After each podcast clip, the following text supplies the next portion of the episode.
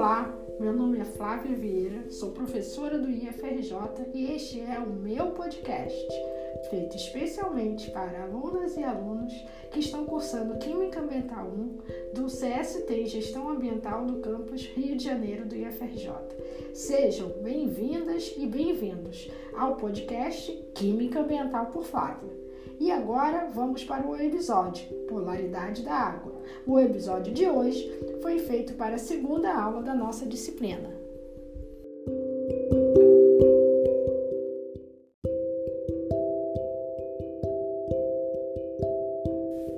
H2O.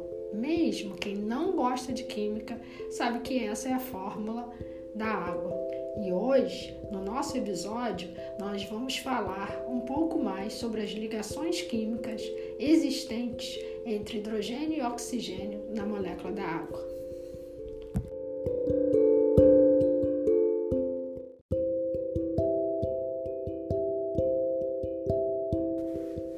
A água é um líquido que está praticamente por toda a parte da superfície do nosso planeta. Ela apresenta propriedades únicas que permitem a manutenção da vida no planeta.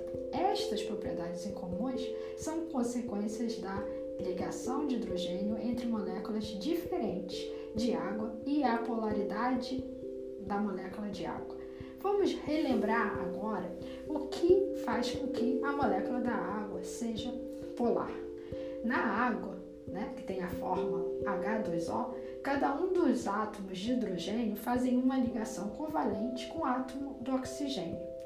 Esta ligação ocorre porque o oxigênio é um metal com alta eletronegatividade. O que eu quero dizer com isso? Com alta eletronegatividade. Quero dizer que o oxigênio apresenta uma grande capacidade de atrair elétrons. Quando o oxigênio interage com que é um elemento com menor eletronegatividade, eles irão compartilhar um par de elétrons, mas esse compartilhamento será de forma desigual, porque o par de elétrons fica mais próximo do oxigênio, por ele ser mais eletronegativo do que o, o hidrogênio. Com a ligação covalente, o hidrogênio, que antes tinha um elétron da na camada de valência, após a ligação é, covalente, vai ficar com dois elétrons na camada de valência.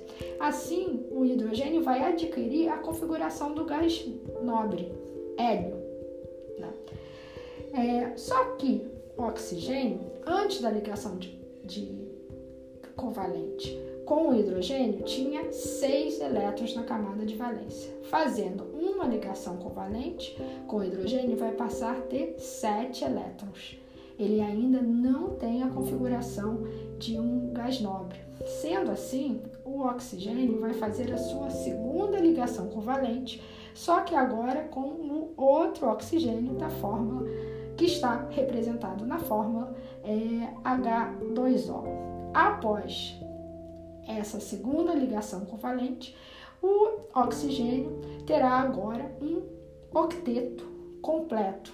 Isso quer dizer que ele terá a configuração de um gás nobre, um neônio. Só para a gente lembrar, todos os gases nobres apresentam oito elétrons na camada de valência, com exceção do gás hélio, que apresenta dois elétrons. Os demais é, elementos da tabela periódica querem ter a mesma configuração do gás nobre.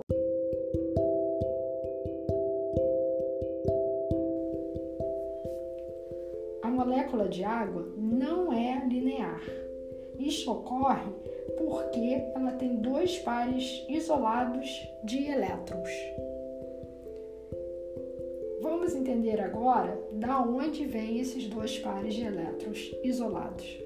O oxigênio está no grupo 16 da tabela periódica.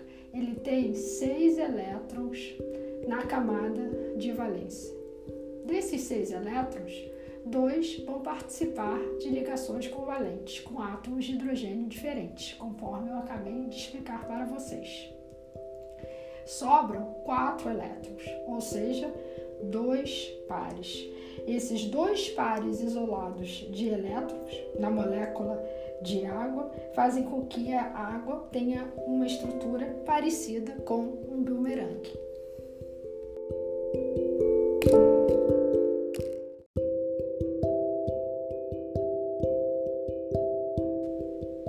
Eu gostaria agora de me aprofundar é, na análise da ligação covalente entre oxigênio e hidrogênio na molécula de água. É, nós já vimos que o oxigênio tem uma eletronegatividade maior do que o hidrogênio. Isso faz com que o par eletrônico fique mais próximo do oxigênio do que do hidrogênio. Com isso, a água terá um polo negativamente carregado próximo do oxigênio e outro polo carregado positivamente, mais próximo do hidrogênio.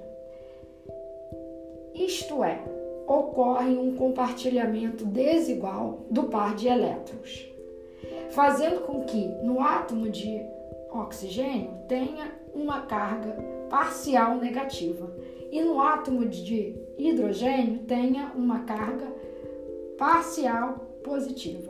É por isso que a gente diz que a molécula da água é polar. Essa polaridade ocorre por dois fatores devido à diferença de eletronegatividade entre oxigênio e hidrogênio e também devido à geometria da água, essa geometria angular, na forma que, que lembra um bumerangue. Se a água fosse linear, ela não seria polar. Outra questão que é importante a gente ressaltar é que entre moléculas diferentes de água, ocorre uma atração entre o oxi, entre o hidrogênio, que é o polo positivo, e com uma outra molécula de água? Mas com um oxigênio polo negativo dessa outra molécula de água. Ou seja, ocorre é, uma interação entre moléculas diferentes, entre o polo positivo de uma molécula de água e o polo negativo de outra molécula de água. Essa ligação é chamada de ligação intermolecular, porque ocorre entre moléculas diferentes. Especificamente, essa é, ligação intermolecular que ocorre entre o hidrogênio e um, um átomo, um outro átomo muito eletronegativo, como o oxigênio, é chamada de ligação de hidrogênio.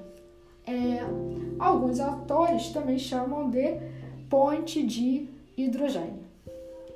E é justamente a, o fato da água ser polar, né, e realizar também diversas ligações de hidrogênio que vai fazer com que a água tenha propriedades muito incomuns. Mas essas propriedades a gente vai discutir e explicá-las no próximo episódio. Por hoje, nós vamos ficar por aqui. Gostaria de destacar que uma das referências que utilizei para gravar este podcast foi o artigo de Química Nova na Escola, o significado das fórmulas químicas, de Eduardo Fleury Mortimer.